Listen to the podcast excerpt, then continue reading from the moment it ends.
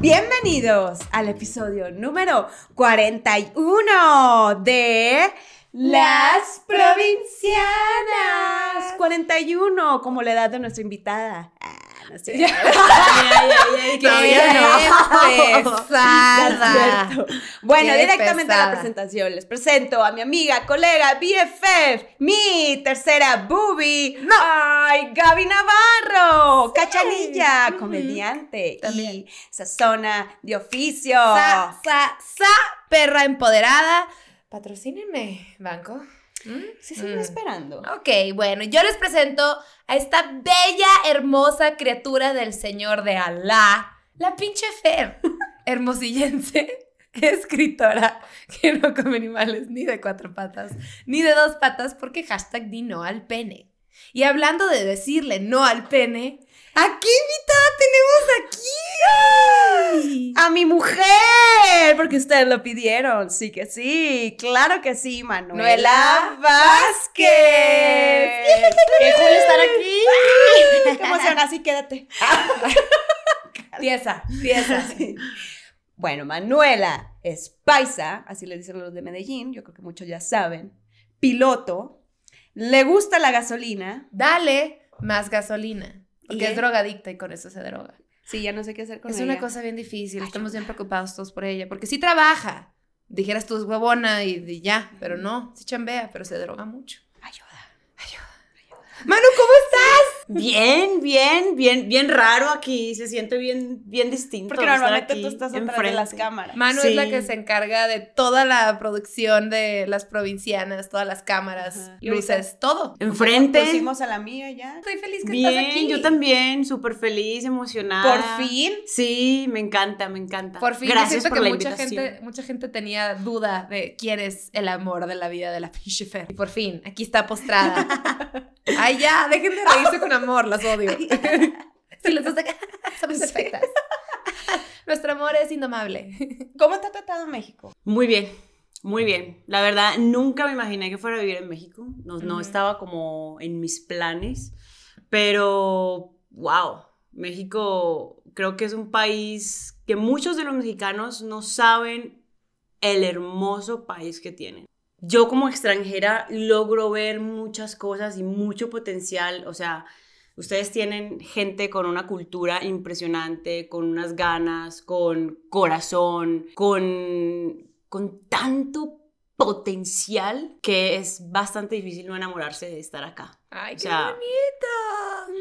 Pero. ¿cuándo, ¿cuándo te mudaste para acá? Desde febrero. Desde febrero. Estamos aquí desde febrero. Entonces ya casi un año.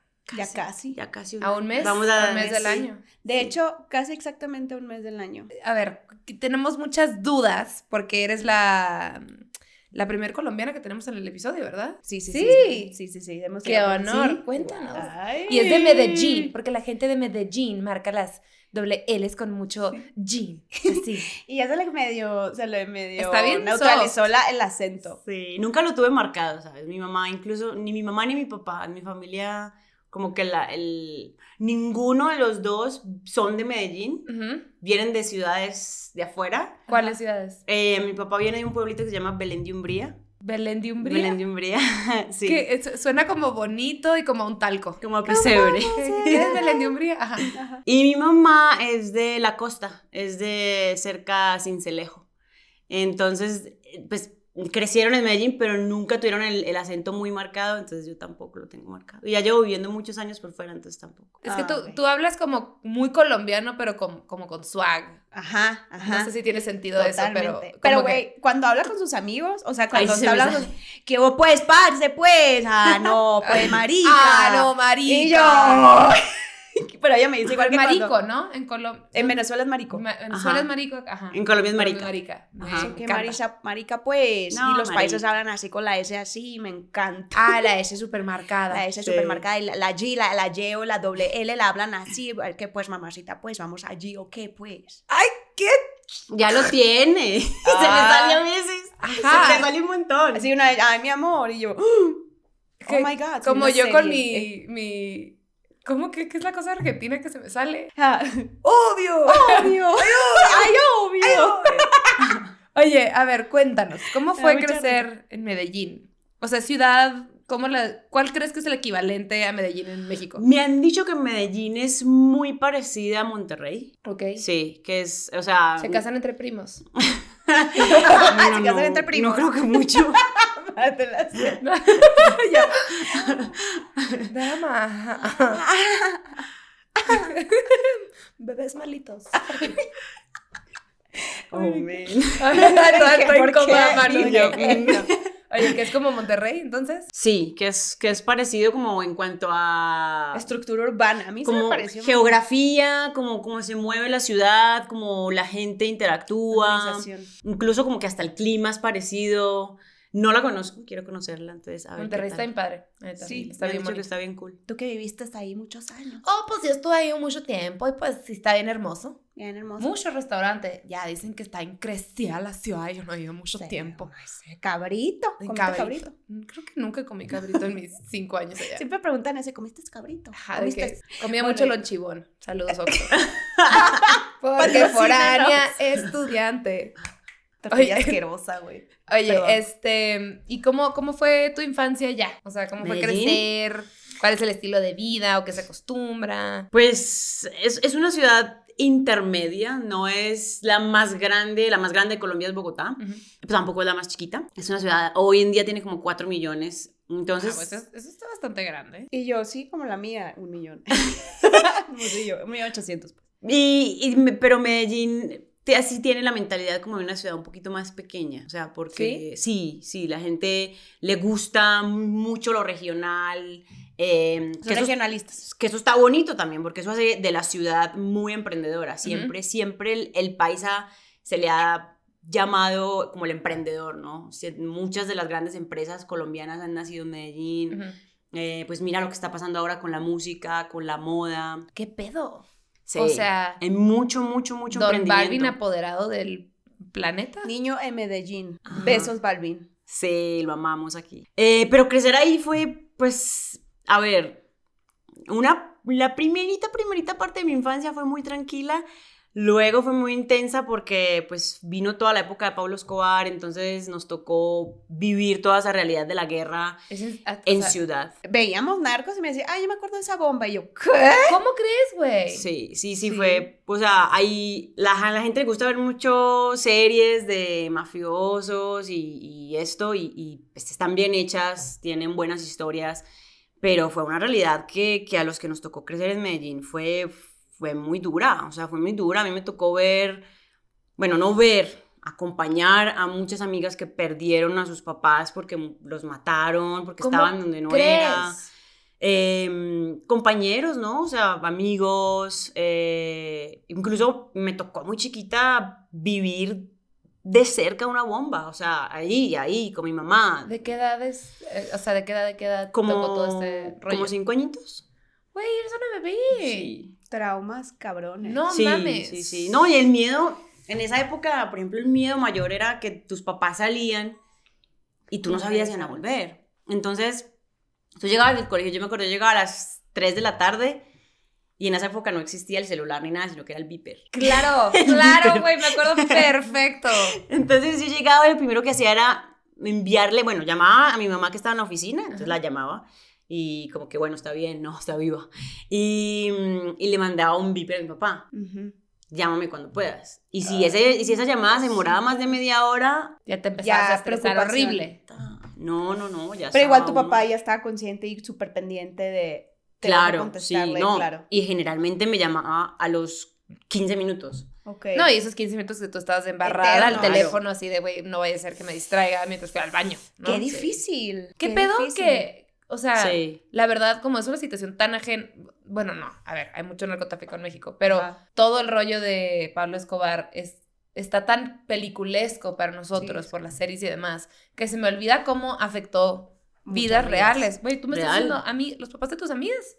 Sí, Qué sí. cabrón es, eso. es, es, o sea, digamos que desafortunadamente el ser humano se acostumbra a todo, entonces uno como que ya le parecía casi que normal que cada ocho días mataran a alguien o secuestraran a alguien o alguien se desapareciera, pero era una realidad que hoy, hoy que yo miro hacia atrás y me acuerdo de esa niñez, yo digo, sí fue muy dura. O sea, sí, sí ¿Cómo vivíamos no? con mucho miedo. Yo recuerdo que hubo una época donde estaban poniendo muchas bombas. Fue principios de los 90, antes de que, de que mataran a Pablo.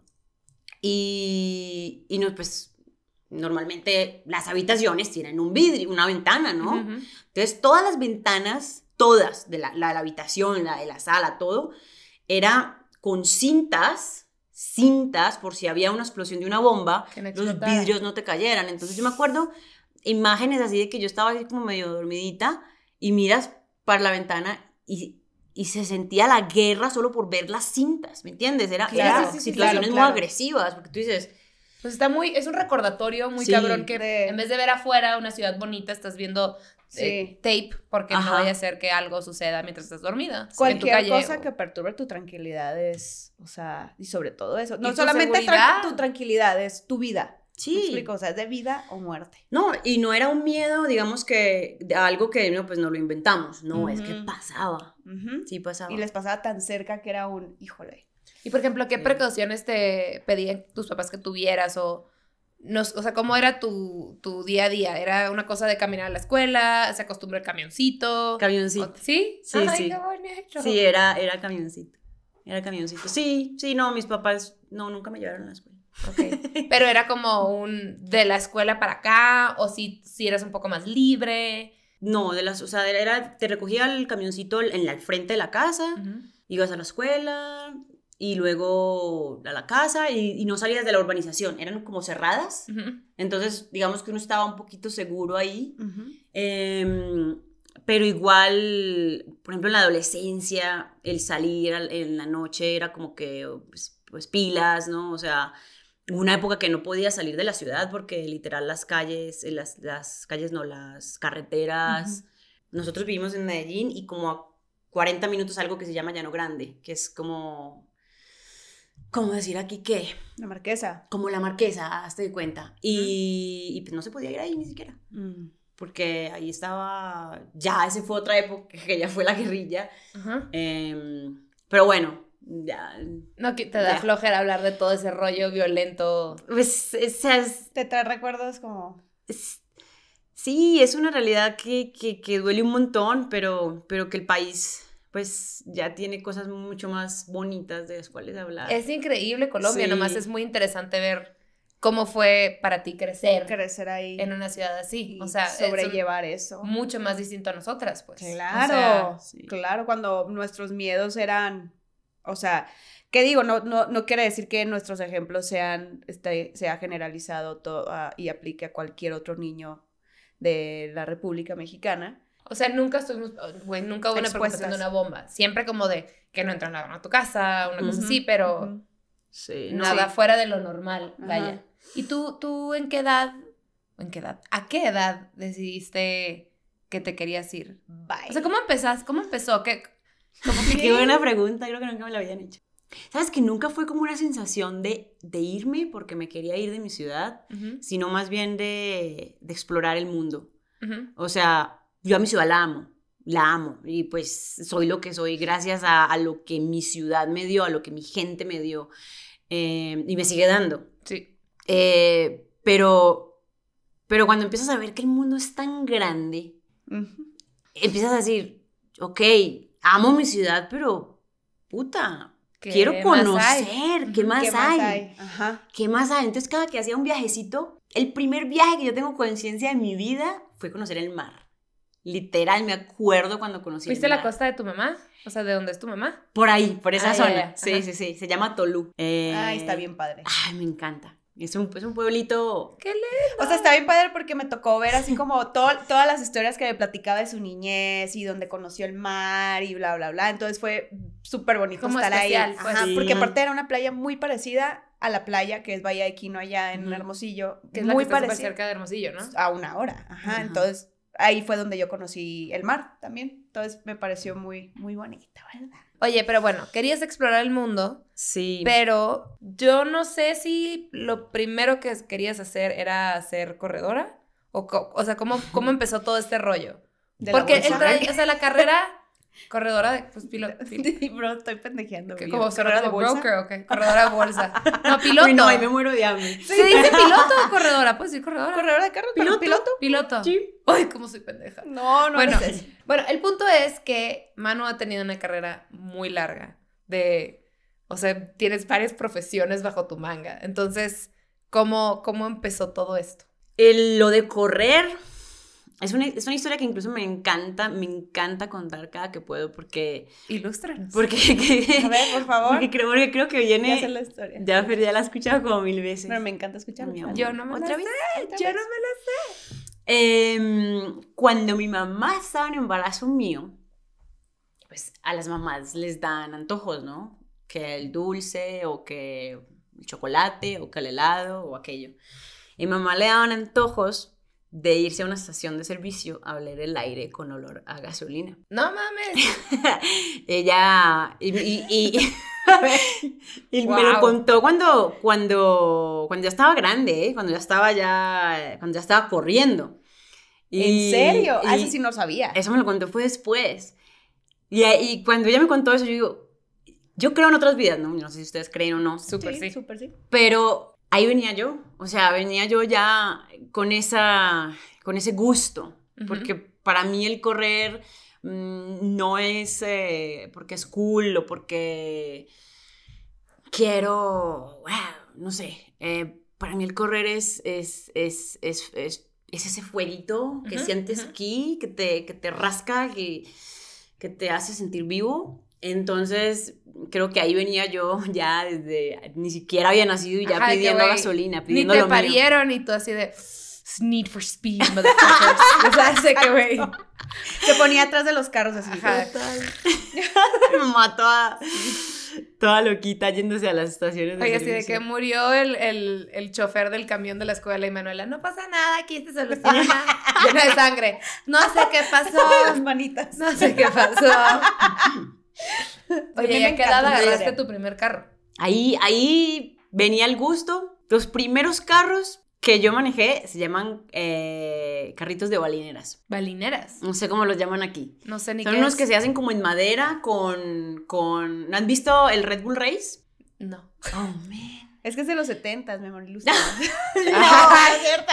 Son, nació en 60. 1938. Son- Sí, ya. 1900. son como carritos de madera que armas con tus papás y les pones unas llantitas chiquitas, como de patines, hasta de cuenta. Ah, como para, para, para manejar en la cuadra, pues. Y te tiras como en bajadas Ah, y, y es a- a- sé. con gravedad. Puede Ya. ser que se diga igual acá. Sí, Sí. y nomás tú y yo no sabemos. Sí, porque. Existe la alta posibilidad. Esos fueron los primeros que, arm- que armé- armábamos mi papá y yo. Qué Qué padre. Y, y ya de ahí, pues siempre era como con motos y, y siempre mm, me soñé, o sea, era un, un- como un deseo bien raro porque no había, no había, mi papá es médico, mi mamá psicóloga, nada que ver, pero ahí estaba yo lo pidiéndolo, Ajá, pidiéndolo. ajá. Empecé a correr muy tarde, muy tarde.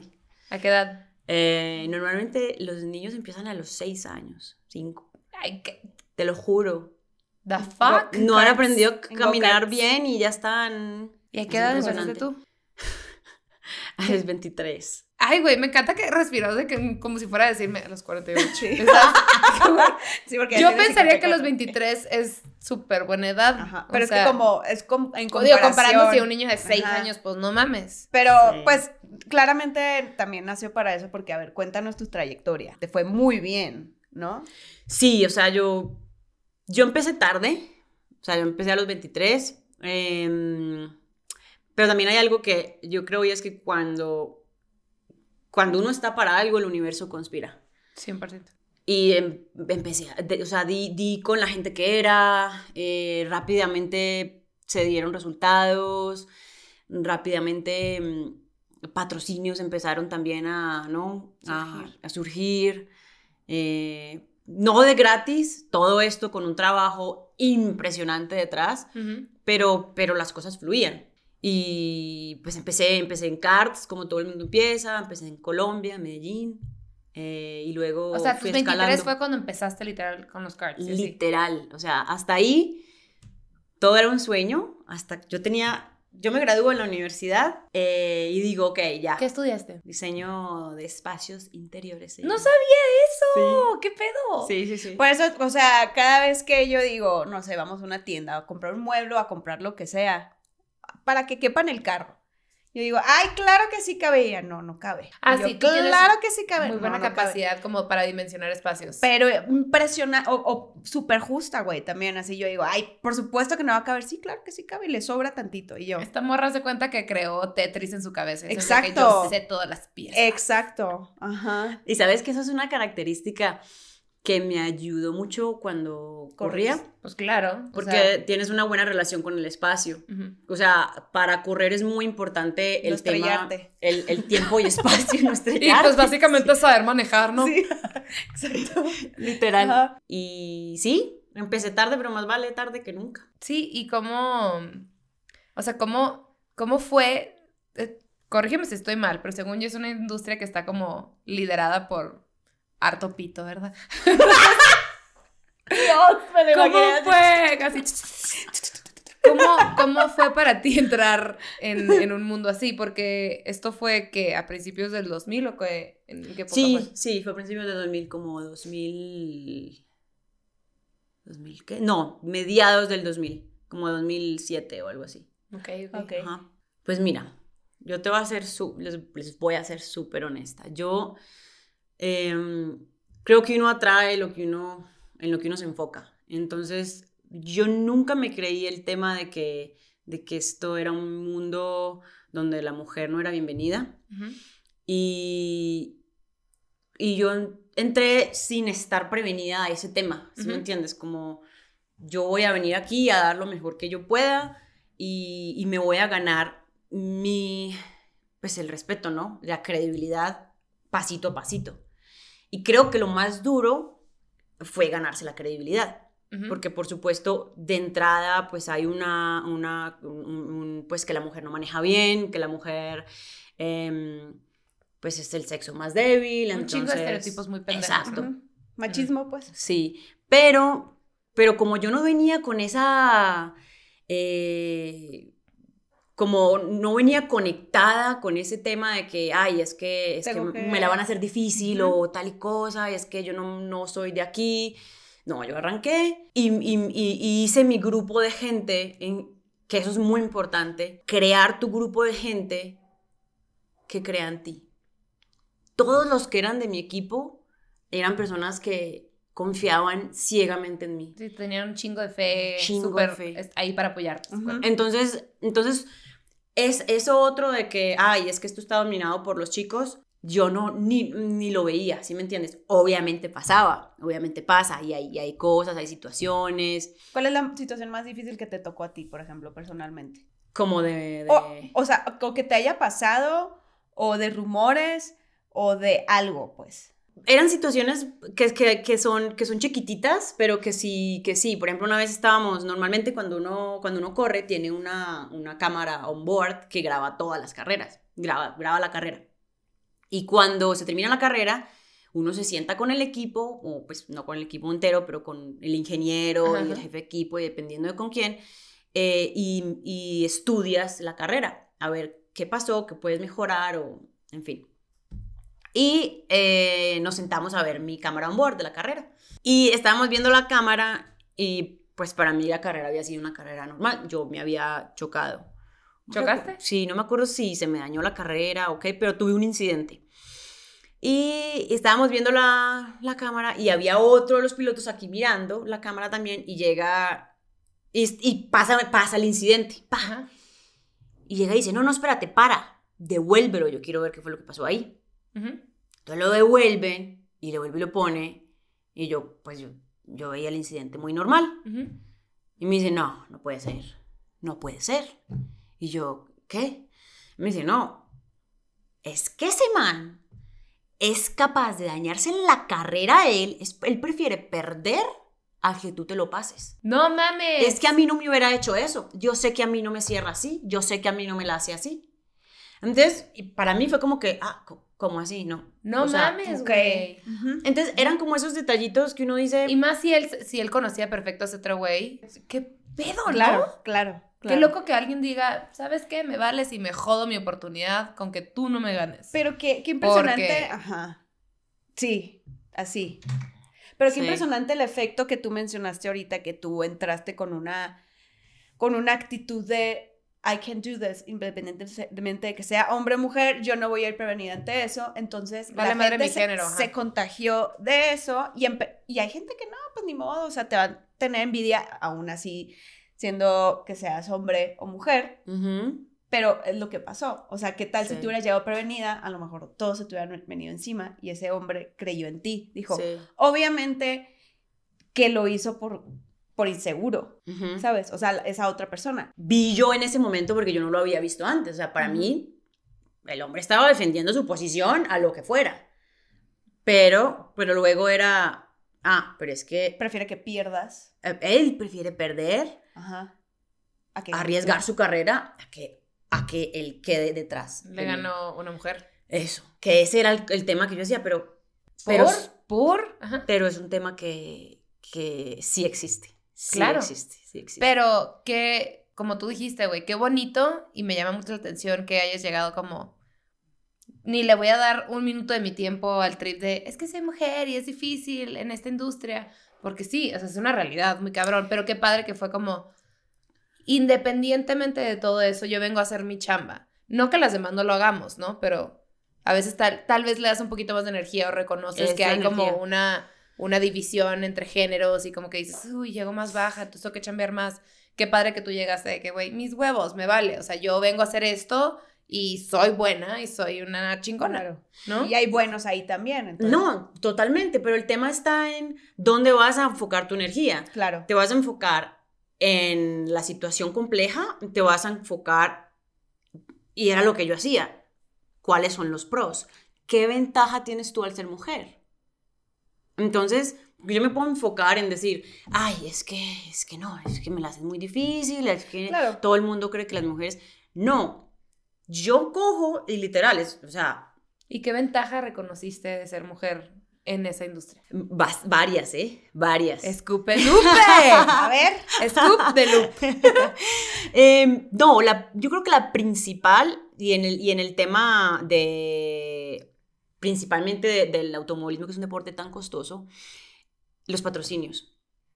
Al ser mujer, hay un montón de empresas que pueden estar interesadas en ti, que no, que no estarían interesadas, por ejemplo, en chicos, eh, en, en apoyarte a ti. Eh, tienes, tienes una, visi- una, una visibilidad distinta, que si tú la sabes mercadear, puede ser porque hay, hay 30 chicos corriendo, pero hay una chica.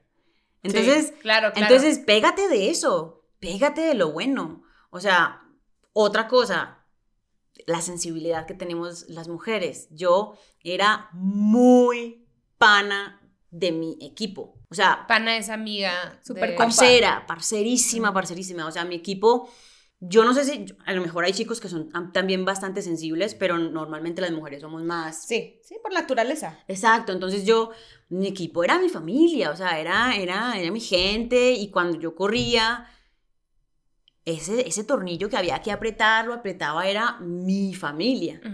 Entonces eso, eso era una ventaja también. Qué bien bonito. padres. Está Ajá. bonito. Pero sí es cierto, o sea, sí, tú te pones a re- recapitular cualquier suceso en tu vida, o yo me pongo a recapitular cualquier suceso en mi vida, que yo vengo con una actitud de todo bien, yo vengo enfocada a esto, sin ni siquiera pensar en, como tú dices, en lo, en lo malo, entre comillas, eh, la, la, la, mm, cambia mucho, o sea, Cambia. la, la, el recibimiento de la gente es súper distinto. Es súper, súper distinto a cuando tú vienes prevenida. Igual puedes venir con la mejor de la actitud, pero prevenida, la gente lo siente.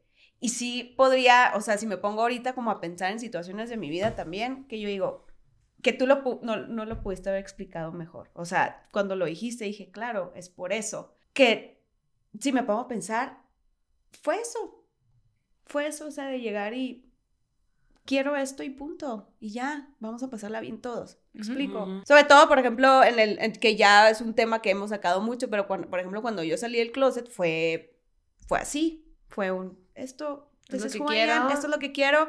No Me fue lo un- positivo. ah, no fue a la defensiva, fue con amor. Yo creo que por eso fue muy bien recibido y yo creo que por eso, o sea, y también parte de fortuna.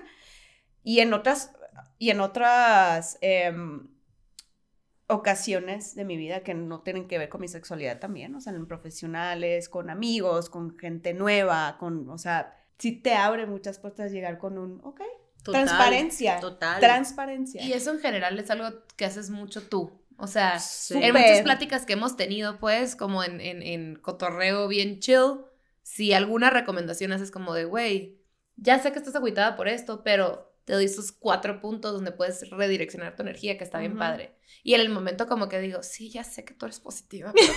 y luego digo, no, ¿sabes? De que, pinche vieja, ay, llena de luz. ya, candilas. ¡Ya, me encandilas! Pero, pero sí tienes razón, güey. O sea, sí, claro. qué, qué trippy, que, porque es muy fácil ser pesimista, es muy fácil ser negativo y es muy fácil sentirte como nublado por las cosas negativas o las cosas complicadas. Y culpar a los otros es lo más fácil. Que como aquí Claro. hemos dicho siempre, ser víctima es lo más fácil Sí, y lo sí. más pendejo. Entonces, está bien padre que hayas como, que, güey, y aparte te volviste muy exitosa, ¿no? O sea, a mí no me tocó ver esa parte de ti porque ya te conocí en otra etapa de tu carrera, pero de lo que cuenta aquí tu esposa. Que eras muy Te buena. presumo, ¿Cuánto amor, yo tiempo duró tu carrera? Este. Corrí 10 años. Corrí 10 años. Chingo, Sí. Sí, wow. No, fue increíble. O sea, wow. Wow. Wow, porque no hay nada más bonito en la vida que uno poder decir, cumplí un sueño. Cumplí un sueño que cuando el sueño comenzó parecía imposible. O sea, cuando yo comencé, primero estaba muy vieja porque sí está, o sea, cuando estos niños empiezan a los 6 años y a los 23 ya tienen tres títulos mundiales. ¿Sí me entiendes? Entonces, y yo estaba empezando desde cero. Entonces era como una cosa, mi, mi familia pues le va bien, pero mi familia no es rica. O sea, mi familia no es como que, ay, Manu, ahorita vamos a pagar todo. No, no. O Sí. sea, cuando yo empecé yo decía, bueno, mis papás me pueden ayudar un poquito, pero, pero pues es- esto es un Y luego, tema... ¿cómo lo crezco? Y luego, ¿cómo Ajá. lo crezco, no? O sea, eh, eh, digamos que no tenía el dinero para correr, pues, no tenía, no conocía a nadie. Es un deporte muy caro, ¿no? Es un deporte bastante costoso. Y empecé literalmente, literal. No sé si aquí existen las páginas amarillas. Sí, la ¿También? sección amarilla. ¿Sí? Ajá. Páganos. no sé, no sé si existe todavía. Porque no, o sea, pues yo empecé buscando en las páginas amarillas, literal, a ver, a ver, a dónde, a dónde, a dónde yo Marco empiezo a correr. No, ni siquiera, ¿a dónde empiezo a correr? ¿A dónde aprendo? Entonces, porque yo, o sea, yo había corrido karts, pero los, los que tú vas y alquilas y ya, o sea, yo, era- esto era un sueño, toda la vida. Sí, como de cómo putas le ¿Cómo hago. putas le hago? Perdón, sí está muy específico. Perdón, te interrumpí un poquito. No, no, Que, o sea, ¿cuánto cuesta este deporte? O sea, es, es muy caro. Millones. como que. Ah, ah, ok. Eso quería saber de que. Sí. ¿Qué estamos hablando de 300 pesos? O sea, de que- no, o sea, perdón, pero tienes que tener dinero o apoyo de tus papás o herencia para entrarle o, cómo le hace la gente. Patrocinio cañón. Por ejemplo, el Checo Pérez es patrocinado por Carlos Slim. Pero cómo empezó él. Me explico. Ah, Normalmente- O sea, me refiero como el trip de equitación, pues. Que Ah, de, entrada hay una, una marca social, pues. Ajá, ajá. ¿No? Ah, bueno, ahí sí te lo dejo a la profesión, no sé, mi amor. No- normalmente lo- los papás son los que Los que ayudan. los que ayudan, porque pues tienes que demostrar que tienes con qué y ya de ahí, o sea, con qué digo yo como que obtener resultados, o sea, ganar. Como la inversión, haz de cuenta. Inversión inicial la hacen los papás. Exacto, normalmente los papás son los que los que apoyan al principio y luego ya empieza la empresa privada o los gobiernos y así. Ujú. Ok. Por eso Hamilton es lo que es ahorita porque él empezó de Luis. Hamilton, o sea, de, de- de- desde abajo. O sea, el papá era el que cuidaba la pista. Ujú. Y así empezó a escalar y escalar y escalar y ahorita es el Eso number está one. interesante. Pero pues bueno, ya estaba metido en esa Sí. industria. Pero bueno, te interrumpí. Estabas diciendo que eh, secciones amari- sección amarilla, como de dónde aprendo, cómo empiezo. Ah, sí, no, literal, páginas, o sea, de cero, de cero. Por eso a mí, cuando las personas me dicen, Manu, pero, ay, pero es que cómo arranco. Arranca, yo no sé, a- eh, busca, simplemente cuando uno, cuando uno tiene un deseo, muévete hacia donde ese deseo te mueva. Literal, lo, lo más tonto, páginas amarillas. Yo llamé como a 20 lugares y en 19 me colgaron y me dijeron que estaba loca, que, que, que, que, y, eso, pues que no te quite la motivación. Y luego, ahí es también donde uno dice, bueno, ya cuando uno le habla al universo, el universo te da. Me llega un, un artículo donde decía, esta gente entrena aquí, aquí, aquí, aquí, los Wow. cartistas. Y yo, wow, Ahí yo no los conozco, estar. pues yo me voy para allá. Claro. Y me fui para allá sin conocer a nadie, para, ¿Para, para dónde es para allá?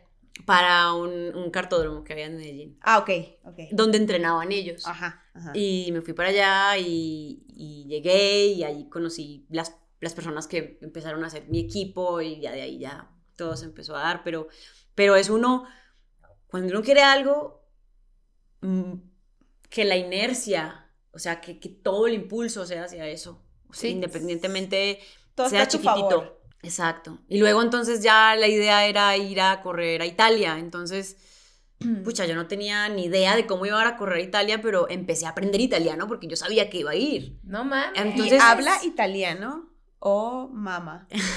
¿Cómo no sé yo? Bueno, sé que haces una pasta que te cagas, pero no sabía que sabías italiano. Sí. ¿Qué? Mucho. O sea, sí. Di, di pizza en que italiano. Pizza. Por eso. Di, di una frase en italiano aquí. Spaghetti.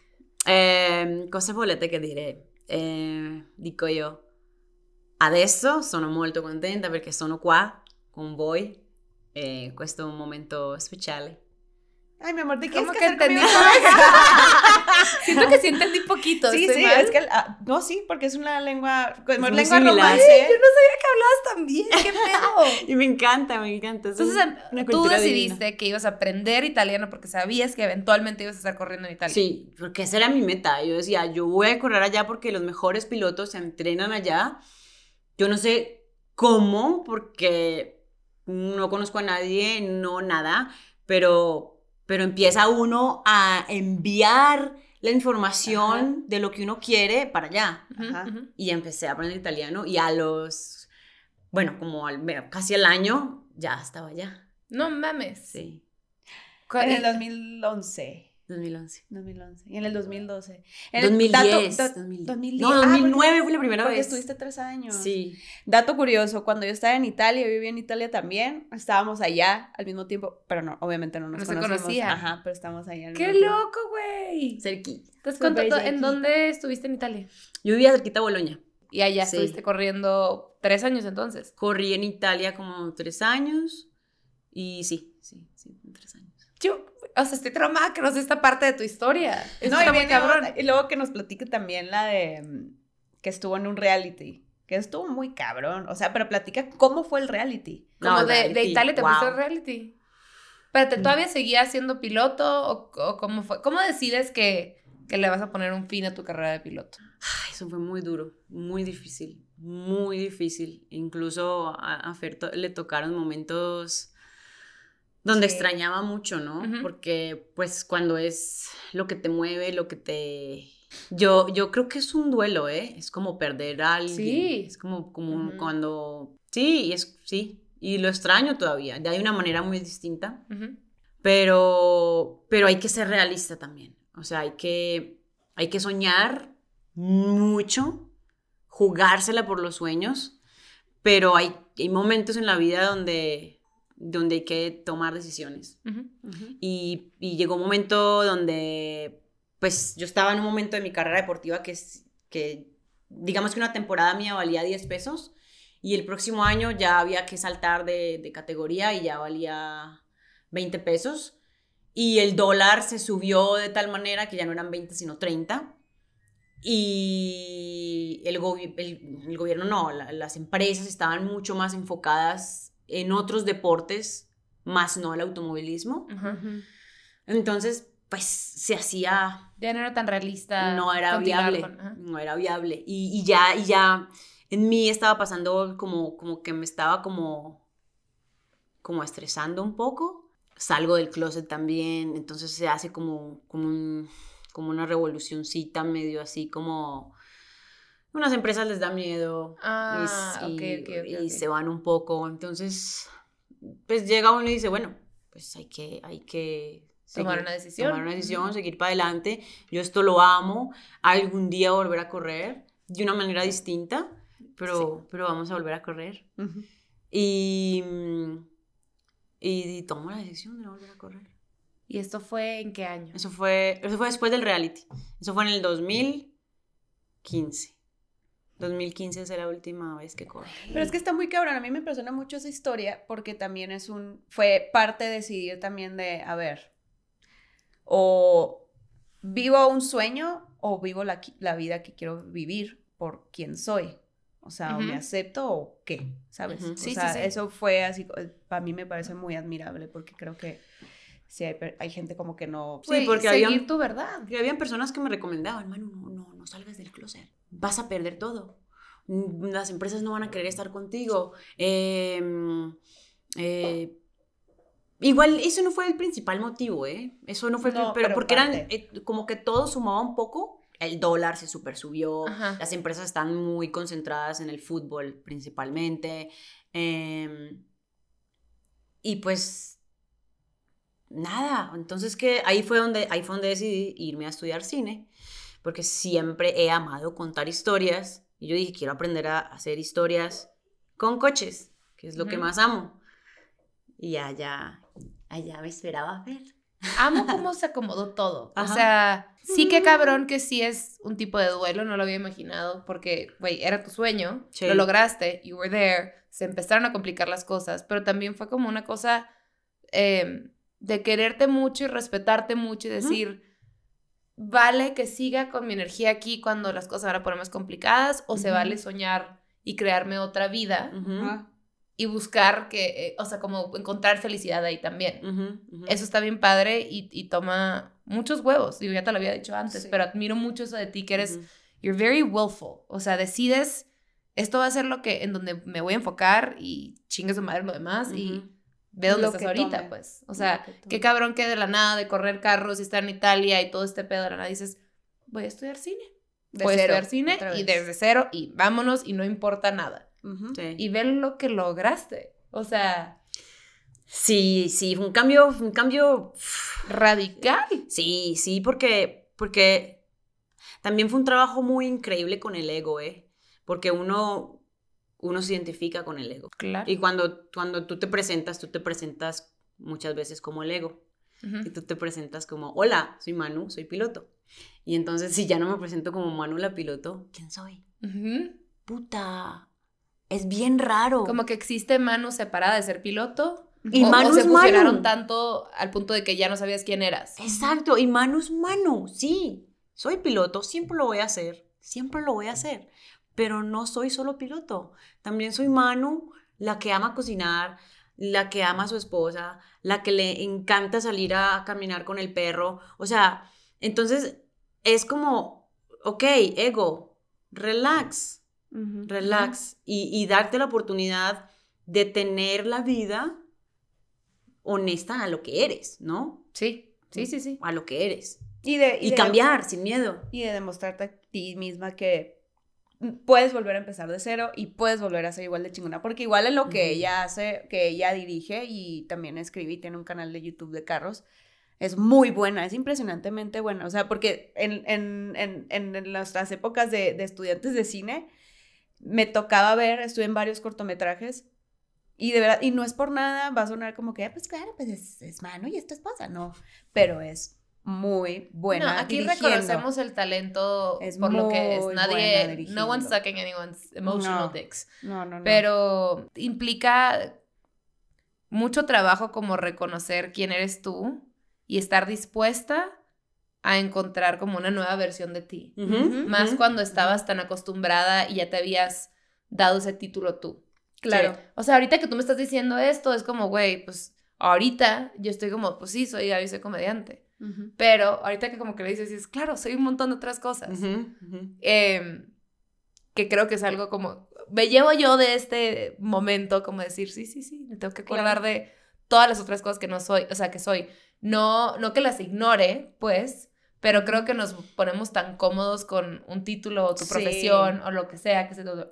Que se te olvida todo lo otro que tienes. Pero es muy cierto. Es- de hecho, ayer tú y yo, antier tuvimos una plática como, pues, así, entre, entre amigas, eh, de mm, que a veces a mí se me hacía muy difícil cuando me preguntaban, ¿y qué eres? O sea, en- aquí me presento como escritora y es de lo que más me gusta hacer, es lo que más me gusta hacer, yo creo. Pero pues también hago otras cosas y a veces se me hace muy difícil, ok, sí soy escritora, pero pues también a veces eh, dirijo, a veces también actúo, a veces también eh, escribo guiones, a veces también otras cosas, me explico, o sea, como que produzco, no sé, otras cosas, entonces a veces sí es muy difícil como que un stick just with one thing y yo creo que es parte del ego también. Es el como ego. el. Ay, pues, ¿cómo me presento? Ah, pues como Fernanda y ya, güey, supéralo. O sea, Eres quien eres y resulta que haces esta infinidad de cosas. Claro. o sea, sí. Y por ejemplo, tú, Infinitas. que te fuiste a estudiar cine, que ya se conocen en Los Ángeles, que ya hemos contado esta historia de amor, em, luego te vienes a México este Sí. año, se vienen a México juntas y haces, bueno, Manu Ver Volante ya estaba desde que estabas allá. Lo empezamos. ¿Cómo en- nace esto? O sea, que ahorita Nace- es enorme, güey. ¿Qué Además, pedo? nace en un lugar hermoso. nace. Es, es, es divina esta historia porque creo que es la primera vez que la voy a contar. ¿Sí? Sí. Voy a llorar. Porque estaba en un momento de esos eh, de duelo, eh, como recordando esos momentos de, de carreras y de esto, y, y de la Manu, la piloto, eh, y estábamos en Los Ángeles. Todavía me quedaban unos meses para graduarme, como unos seis meses. Y estaba, y yo muy, estaba muy confundida, yo estaba muy angustiada. Estaba haciendo, estaba est- en un momento muy, muy, muy vulnerable que Fer me, me ayudó a sacar esa parte de mí porque yo era Manu, la super tough. ¿no? Manu no llora, Manu nada de eso. Y estaba con Fer ah, como en su pechito, acostadita, hablando como de, como de ¿cómo, cómo voy a hacer esto, cómo voy a fusionar estas dos cosas que yo amo, qué voy a hacer. Y me dice, es súper simple, como que no sé por qué no lo habíamos Ujú. visto, pero pasó ahí. Me dice, pues, ¿por qué no empiezas un canal de YouTube? Yo te ayudo, yo grabo. Así, que se llame Manuve al volante. Así, güey, ma- o sea, pero hasta siento Sí. que ni siquiera me, me, me corre- siento No. que algo que me llegó, que fue como un canal, ya sabes, Ajá, ajá. así como el, pum, pum, ahí está, y pues yo te ayudo, pero no es como que, ay, a mí se me ocurrió, Ah, te lo juro que sentí que fui como un canal, fue súper mágico. Y yo soy súper reacia como a, como a que me digan qué hacer, ¿no? Yo sí como que... ah. Pero... o sea, que- Me encantó que fue Right. elegante. O sea, aquí hubiéramos dicho tú y yo, yo soy súper hasta la verga. súper reacia que me digan qué hacer. Y entonces, inmediatamente fue como que, sí, va. Y a los 15 días estábamos grabando el primer capítulo. Eh, grabamos tres en Estados Unidos, Cuatro. cuatro. Grabamos cuatro en Estados Unidos y en febrero grabamos el primero en Hermosillo. Ajá. Ah, me acuerdo, me acuerdo. Sí. Y, y ya, ya llevamos como, yo no sé, llevan como 40 eso. Están bien pros, el, güey, qué el- pedo. el proyecto va divino, es algo que uf, amo, o sea, amo además que, que lo hacemos, o sea, nació como, ya escucharon la historia, o sea, es como una cosa muy, muy, muy de corazón, o sea, no es una cosa como que, "Ay, vamos a hacer un canal de YouTube a ver si nos da plata o alguna cosa, no, fue como, es algo que amas, y yo te voy a apoyar, lo vamos a hacer y ya es una realidad y está cogiendo cada vez más fuerza, cada vez lo hacemos más chingón. Hemos aprendido un montón porque aquí nadie se la sabe, No. pero se creció el equipo también. pero se creció el equipo, se, se unió el poncho que aquí está El ponchillo. detrás. Trabajan bien padre, güey. Sí. O sea, yo que los he visto en sus juntas y luego de, o sea, cómo targetean, qué, qué carros, qué marcas, ahora cómo le hacemos, no sé qué tanto. Sí, este Ajá. lugar. Este, por grabar Manuver Volante pasó todo el incidente que tú una vez contaste Ah, sí. de Estuvo bien que estuvieron en una carretera en las de la de la Ciudad de México. Han pasado un chorro de cosas, pero Mía. qué bonito que empezó como de un momento de mucho estrés y confusión que pues cualquier persona en sus 20, 30 an- entiende perfecto, ¿no? Como el me voy a graduar, pero tengo esta otra pasión, pero ¿qué hago? ¿Cómo lo fusiono? ¿Cómo encuentro? ¿Qué sigue? O sea, y qué padre que se hayan podido acompañar y entender las dos y sacaron adelante un, pro- o sea, un proyecto tan chingón. Sí. Sí. Y luego unirse con el poncho y crecerlo más y hacerlo mucho más cabrón está bien padre. Pero y ella a mí, o sea, la primera vez que yo le enseñé algo que yo escribía me dice, escribes muy bonito. Y yo, ay, gracias. ¿No? Así la primera persona que me dijo que escribía muy bonito fue una amiga de acá y mi mamá. Y yo, gracias, porque me quieren mucho. Y me dijo, no, escribes muy bien, deberías de pensar en publicar un libro. En hacer un libro. Y yo, ok, y sentí como el... ah. Y también igual con el podcast, ¿te acuerdas? Que traíamos como la idea y mano, ah, bueno, pues toma, pum, aquí está el micrófono, háganle pues. Este podcast existe porque Manu le compró ese micrófono a la pinche Fer, literalmente. Ajá. O Hágale sea, pues. Y luego siguieron todas las cosas, pero fue así como, hágale parce. Hágale Sí. pues. Bueno, fue mi regalo, pues. fue mi regalo de aniversario. Ajá, y aquí está. Gracias. Así que Gavita. Ya, las amo, no las soporto que se aman y las amo. Ay, güey, estás, estás bien padre, Manu. Estás bien Súper. padre. Te aprendo mucho eh, siempre que te convivo. Qué cool. I, I admire ya you ustedes a lot. también. Ahí Sí, atrás lo que he aprendido. Detrás De de todas estas cuatro cámaras. Sí. Uf, mucho, mucho se ha aprendido Sí. aquí. Esta es muy padre, esta, esta amistad, la verdad. O sea, como todo eso, porque sí. Este parche. O sea, todos somos súper distintos, incluso entre ella y yo somos súper distintos también. Entonces, crecemos mucho. Así, nos vemos un par de horas, platicamos y salimos de. Como de. "Oh, Sí, claro". aquí creo que Sí, sí. O sea, punto que ha habido tres veces en las que es un convivio bastante regular, pero siempre termina en una cosa bien profunda, Sí, sí. mind blowing, ya sabes, de que Una vez vino mi tía Gaby también y terminamos así. densas, densas todas. No, güey. dos veces estuvimos Ajá. con mi tía y también fue, o sea, Tía Gaby es mi mamá, la La hembra alfa Gaby. de mi vida. Divina. La que luego va a estar aquí también. Y También mi mamá también la vamos a tener. La amamos. Pues Manu, ¿qué te digo? Chicas, no, gracias, Gracias. por la invitación. Gracias, Gracias por, enseñarnos tu vida enfrente de la cámara. Gracias a ustedes por el espacio. Y gracias por casarse, qué padre. Bueno, viene el bueno. que me iba a casar, pero mira. Yo tampoco, mi amor. Yo era de las que no creían en el amor. Ay. Y yo, Grinch. Se empieza a poner verde mano así, peluda. Sí, sí, sí. Qué bonitos. Pues Sí, bueno, eso. aquí cuando nos despedimos en el podcast, tú ya sabes perfecto ver, qué vas a a ver, hacer. a ver. Nos agarramos de Tienes las que decir un consejo. Un consejo. ¿Qué dices, mi amor, de un consejo? No hablen tanto, hagan. Acción. Las cosas se logran es en movimiento. Lo que sea se logra, ¿eh? Lo que sea, pero hay que hacerle. Este consejo me parece fabuloso. Y otra cosa que hay que hacer, ponerse el globito. El globito. El globito no se hace hablando. Se hace, hace- inflando y poniéndoselo. ¿Sí? Exactamente. Y otra cosa, Salúdame a tu mami. Bye.